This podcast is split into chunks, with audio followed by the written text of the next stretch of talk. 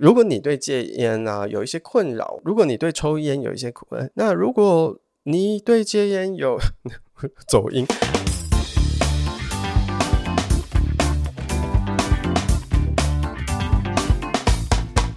这里是艺术家的 ESP，大家好，我是肉桂犬，好久不见。然后这一集呢，也是肉桂犬的躺平人生。那在上一季的时候，有收到一些听众朋友的留言跟鼓励。那其中呢，我们有留意到有一则留言是 D E F A M I N G Defaming 留的，然后他说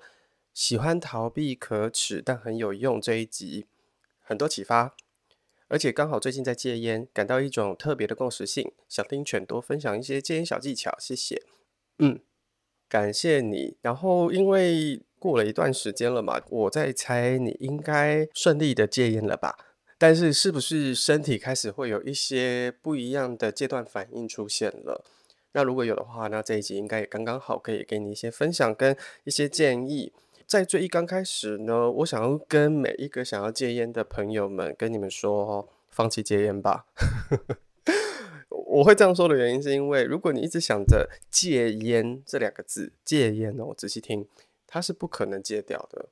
我等等会跟你们说为什么。那在这一集，我会跟大家分享一下我对于戒烟的想法，以及提供给大家一些不抽烟的期间可能会发生什么样的身体反应啊、心理反应啊。如果你是打算不抽烟了，或者是你正在不抽烟的路上的朋友，又或者是你身边有这样的朋友，请你把这一集分享给他。希望这一集节目可以给你们一些不一样的想法，然后也欢迎你跟我分享你的经验哦。为什么我也在说，真的不要再去想戒烟了？主要原因是因为戒烟这两个字，戒是禁止，不要，你知道吗？我们的脑袋是听不懂否定语的。就像小时候妈妈叫我们不要去网咖玩啊，说网咖很危险啊，很多被他啦，然后老板会为了想要吸你一直到网咖玩，然后他们就会放那个毒粉，有没有？然后在那个通风口，然后你就吸了以后你就上瘾，所以你就会一直想要去那边消费。啊，先说这这件事情根本就是一个假新闻。但是你有没有发现，当大人越跟你说不要、不要、不要、不可以、不可以的时候，大概十个人有九个人会对网咖产生更大的好奇心。然后，因为我们没有去过，我们没有体验过，我们就会更想要一探究竟，到底妈妈说的跟我们想象的差在哪里？嗯哼，其实啊，我们人类除了在做很深层的思考，或者在说思辨的时候，可以进行比较复杂的辩论思辨外，其他的时候呢，我们更倾向接受简单的指令跟语句。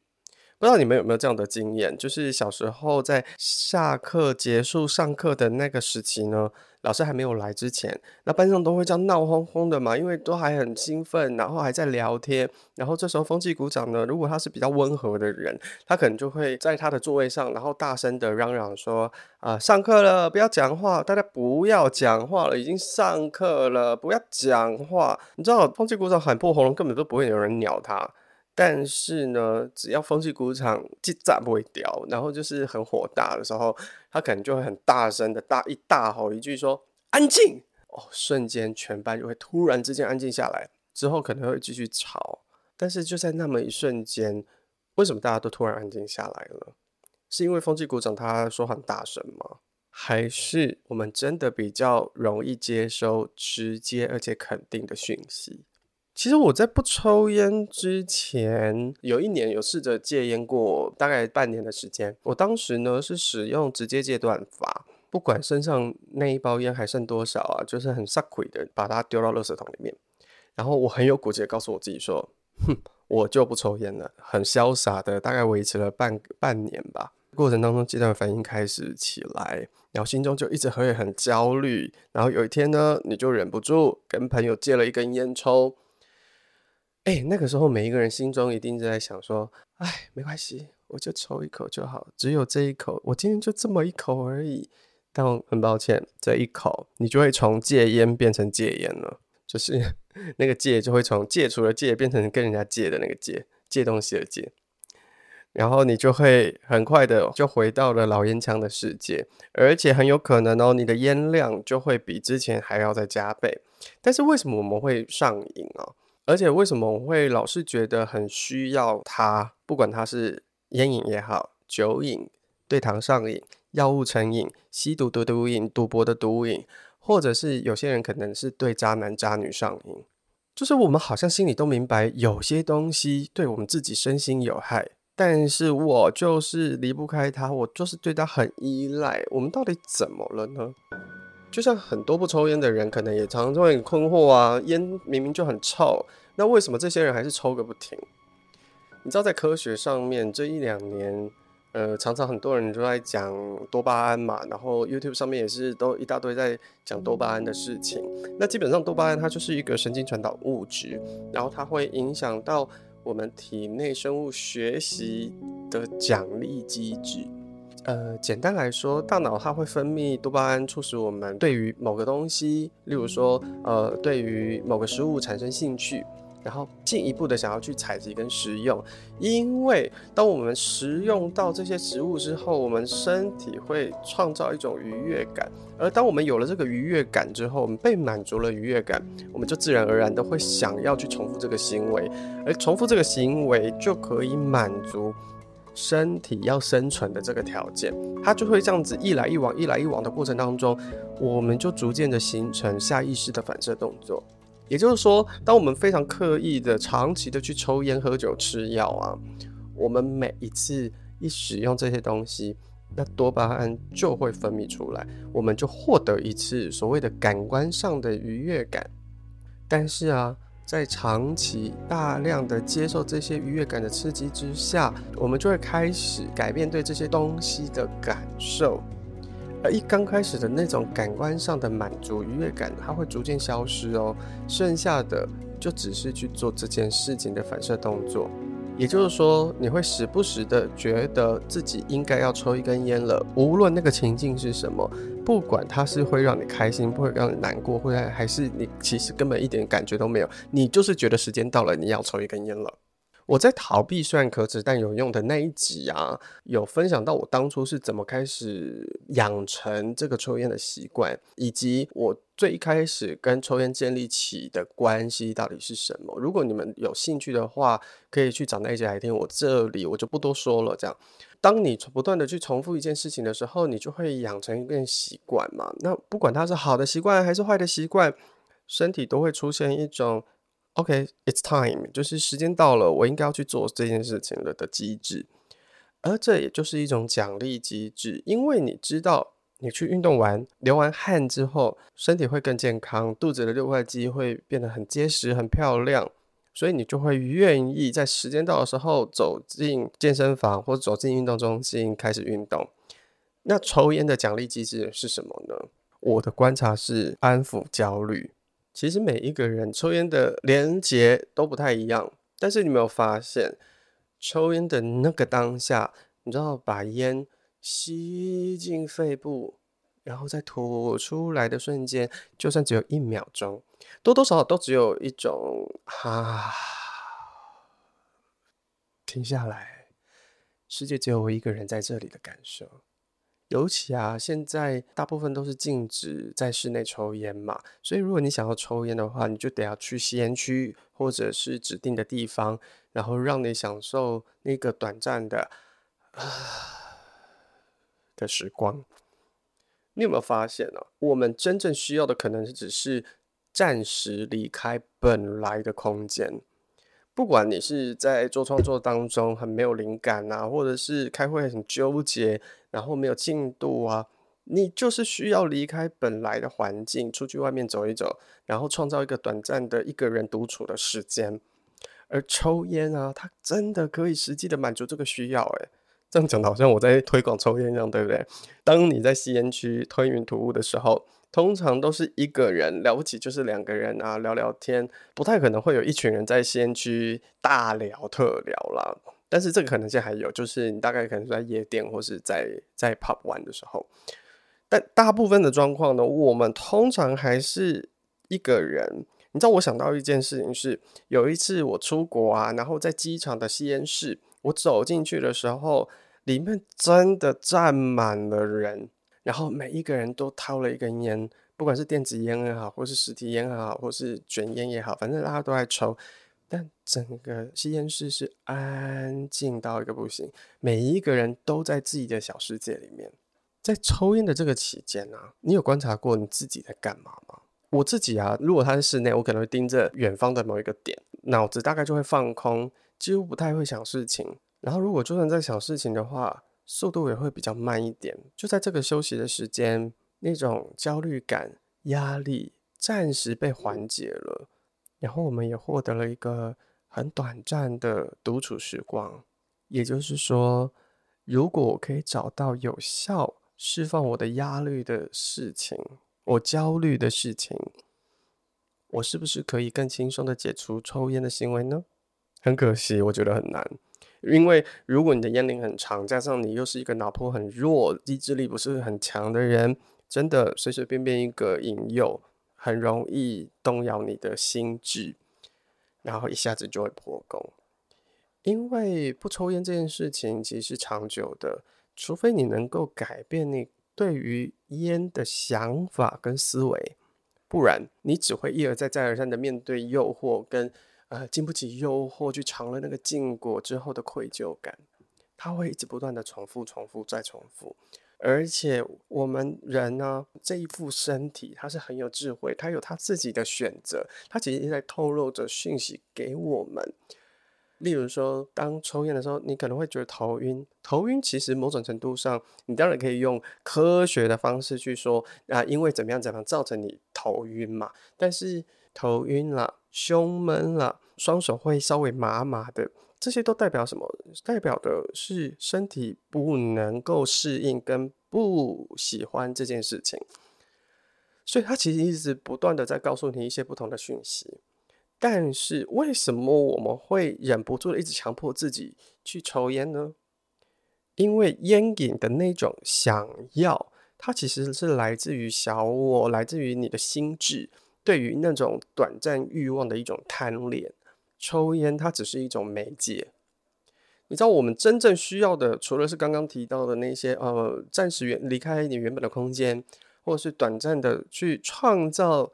自己一个人独处的时间，还有一个很重要的事情是，其实我们最需要的，我们真正最在乎的，我们需要做的一件事情是呼吸。如果你是有抽烟习惯的朋友，你试着这样子试试看哦，就是你可以一口气点两根烟，然后一根不要抽，就让它这样自然的燃烧。然后另外一根呢，你就照你自己正常的方式去抽它。当你抽完手上这根烟的时候，请你看一下现在那一根没有抽，让它自然燃烧的烟，它烧到哪里了？如果啊，它烧不到一半，那就代表你可能正在处于高压或是很焦虑的状态。因为我们在这个状态之下，我们的呼吸会变得很急跟很短促。所以我们会想要让自己安定下来嘛？那想要让自己安定下来，我就想要吸更多的空气进来啊。当你大量的无意识的吸气的时候，那些烟的燃烧速度就会变得很快啊。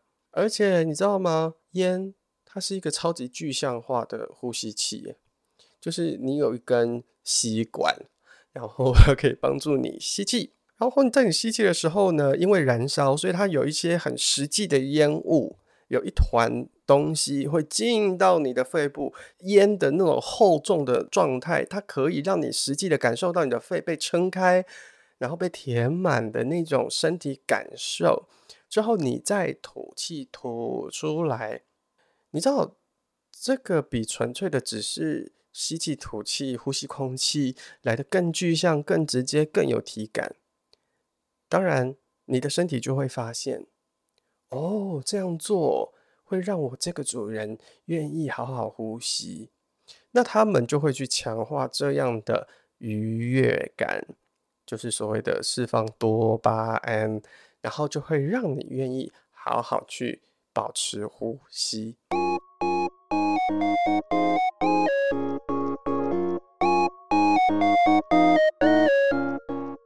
所以啊，接下来我就是想要跟大家来分享一些我自己实验过的方法，有分作为实际的行为跟内在的行动这两个部分。在实际的行动上面，其实它不外乎就是直接戒断法跟渐进式戒断法。你们应该大部分都是选择直接戒断吧，就是即刻起，我当下我就斩断情缘这样。我觉得这种方式其实更适合给有明确目标，而且意志力坚强、行动力高的人。你知道我之前认识一个前辈，他烟龄应该有超过三四十年有哦。然后我在很久以前的时候是当他的小助理，他每一天我看他至少会抽掉一包半到快两包烟。有一天他就跟我说，他在某一天早上醒来的时候就觉得 OK 够了，然后他就直接把家里的所有库存全部都丢掉。而且就再也从此不碰。那像我自己呢，是最刚开始培养这个习惯，因为我心情不好，然后想要用抽烟来麻痹自己的心情，然后我不想去感受那些负面的情绪。所以在了解我这些目的之后，我就说我可以选择不要抽烟，我可以用别的方式来处理我的负面情绪。你知道，我觉得这个真的太重要了，就是我建议你们真的可以试试看。就例如说。你们可以在心里面说：“我要戒烟，我不要抽烟，我不可以再抽烟了。接下来我一定不要再抽烟了。”或者是你跟自己说：“我可以选择不要抽烟，我知道我现在有想抽烟的冲动，但是我选择现在不抽烟。”你可以感觉一下这两句话，哪一句话？说出来的时候会让你比较舒服，或是会让你觉得比较坦坦然、比较释然。你跟我一样是后者的话，那我会建议你在练习不抽烟的过程当中，当身体出现了戒断反应，或者是突然之间你很想找烟抽，那你可以对自己这样说，它会让你慢慢的、慢慢的冷静下来，然后同时间你也可以去改变。你对于抽烟的连结，就像我刚刚最前面讲的，就是呃，我是想要麻痹自己的心情嘛，但是我现在可以选择不要用麻痹的方式，就抽烟跟麻痹负面情绪这件事情不要再画上等号了。当初我自己选择方式呢，是选择用渐进式的方式去完成我的不抽烟的计划。那我制定了一个非常简单的方法啦。就是因为我当时手上还有一包半的烟草，那我就告诉我自己说，手上这些烟草我抽完就抽完了，我就停止抽烟了。而且呢，为了让我真的去达到这个目标，我跟我自己定下了至少一年完全不碰的承诺。可你就会说，诶，你不是说你不抽烟吗？那应该要定一辈子啊，为什么会只是一年而已？嗯，我就不是一个长远目标导向的人，就是就是长远目标的导向对我来说太遥远了啦。就是你说一辈子都不要碰，我就心想说，哈哈哈，是哦，你知道那个人的惰性是有的，所以我对我自己的了解来自于我需要帮自己定位。比较近，但是又有一点挑战性的目标的时候，我就想说，好，那一年应该还 OK。而且你想想看哦，如果你的烟龄已经到达十二年、二十年，你只是一用一年的完全不抽烟去换这二十年的抽烟的连结，你觉得划算吗？我是觉得真的蛮划算，而且短很多诶，对吧？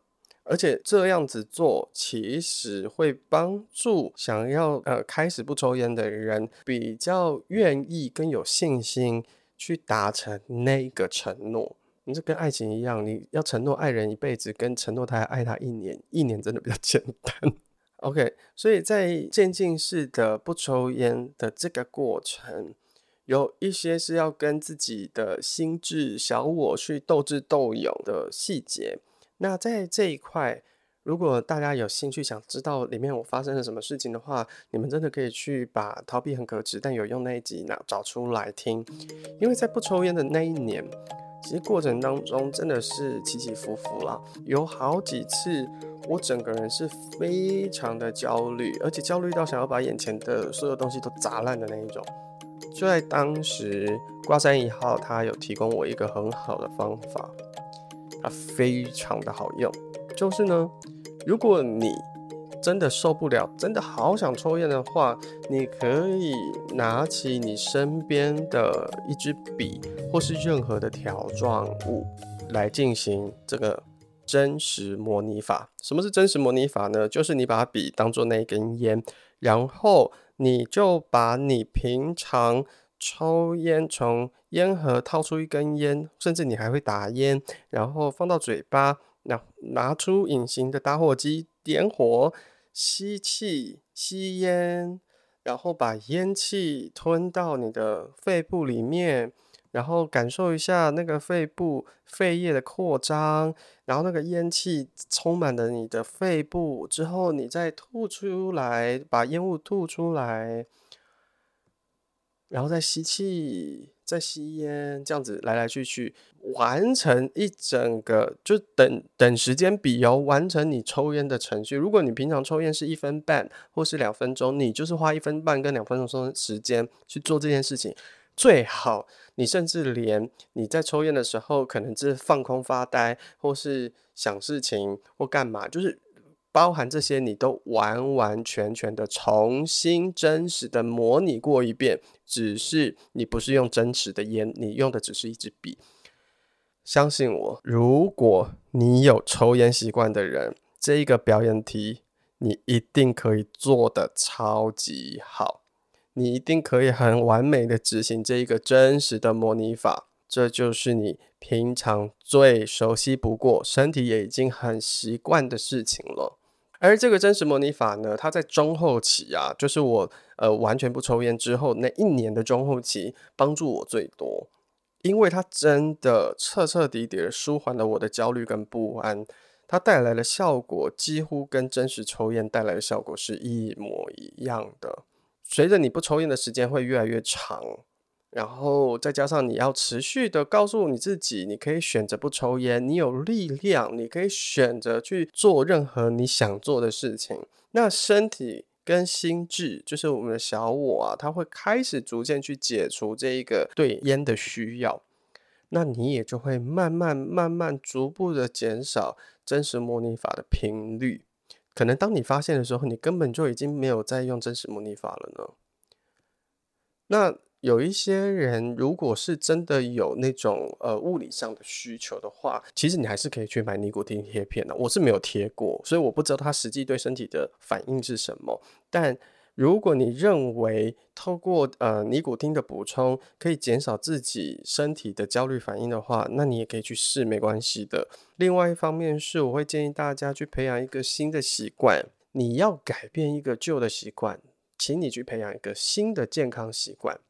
它可以协助你在改变旧习惯的时候，去转移你的注意力，以及帮助你自己去重新校正啊、释放、安抚你焦虑的行为。如果你有预算的话，你可以去报重训课啊、教练课啊，花钱让专业的人来帮你运动，然后透过运动的过程去释放你的焦虑跟压力。又或者是你也可以去买温泉券跟 SPA 券，去好好的享受跟舒压。你有没有发现我提供的都是跟呃释放压力啊、舒压有关？因为我认为抽烟大部分可能百分之八十吧，我没有数据的支持，但是我在猜测，大部分的人都是因为有潜在的焦虑跟压力而选择去吸烟，只有非常少数的人可能是因为愉悦感而去吸烟。这我不确定，但是大部分现代人的生活大概应该八九不离十就是这样。所以其实我们要去处理的是我们的焦虑感跟压力，然后你也可以去善用奖励机制，例如说，你可以把这一年再细分为三十天啊、五十天啊、一百天啊、两百天这一类的，只要你有达成这个目标跟天数，你就送自己一个礼物，然后好好的为自己庆祝一下这个礼物。一定要是你本来就想要的东西，所以你透过了这一个坚持跟努力，获得了你真的想要的礼物，获得了这个奖赏，那我们的身体，我们自己的心智，自然而然就会想要有动力去坚持下去。不过我要跟大家自首啦，就是除了培养运动习惯或是奖励自己，在那一段期间啊，我还有用一个比较不健康的方式。我那个时候啊，在定下一年不抽烟的承诺的同时，其实我也跟我自己说，在这一年呢，因为我不能抽烟了嘛，所以我每一天呢，可以吃一包想吃的零嘴零食来犒赏我自己。所以呢，我每一天都在期待 晚上吃的那一包零食，